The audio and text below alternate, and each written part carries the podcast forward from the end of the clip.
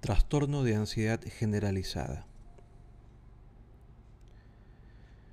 Paul Beatty es uno de los mafiosos más poderosos de Nueva York. Creció en la mafia y luego del asesinato de su padre fue preparado para sus futuras responsabilidades por Dominic Manetta, su mentor. Pero ante las disputas previas a la reunión de los jefes de las familias del crimen organizado, para decidir el futuro de la mafia italiana en Estados Unidos, comienza a tener problemas para respirar. No puede dormir y se preocupa demasiado por su esposa y por su hijo. Sus fieles secuaces quedan desorientados ante esta inesperada situación.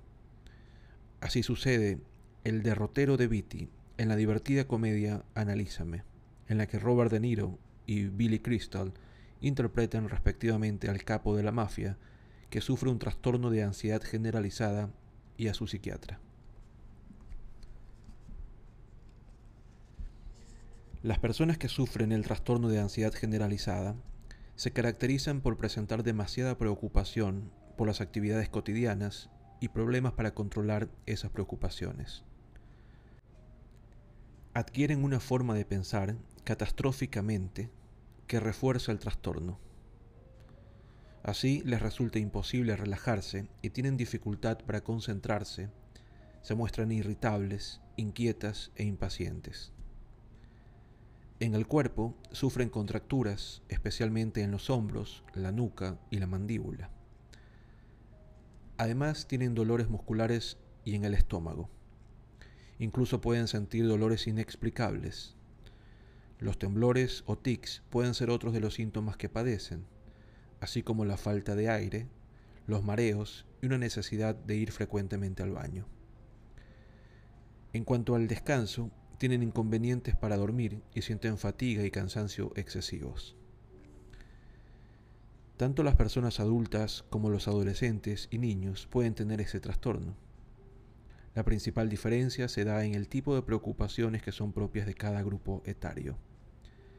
Es probable que antes del inicio del trastorno de ansiedad generalizada hayan sucedido eventos estresantes. Generalmente comienza de modo gradual y en etapas tempranas de la vida.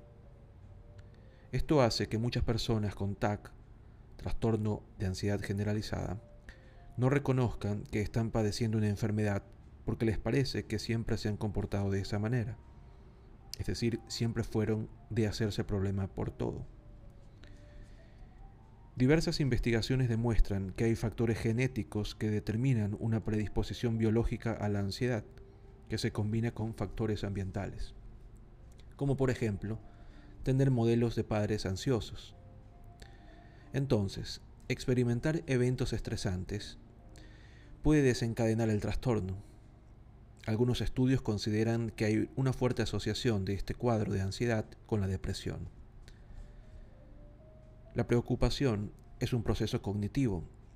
Por este motivo se considera ideal para su tratamiento la terapia cognitivo-conductual, que busca aliviar el sufrimiento a través de modificar la forma de pensar o de tomarse las cosas.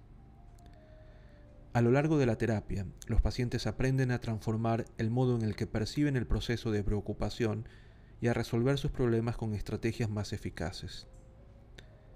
A menudo el abordaje psicoterapéutico se acompaña con un tratamiento farmacológico, indicado por el psiquiatra de acuerdo al perfil de cada paciente.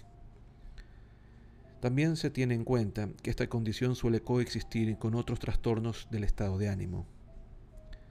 En la película, Paul Beatty descubre que haber presenciado el asesinato de su padre cuando tenía 12 años dejó una marca profunda que reaparece frente a las estresantes peleas mafiosas por el poder. Analízame expone a través del humor los rasgos centrales del trastorno de ansiedad generalizada. El cine, muchas veces con humor y otras con dramatismo, nos hace conocer de manera palpable lo que es vivir con diferentes patologías. Y conocer es un paso necesario para aceptar, acompañar y transformar.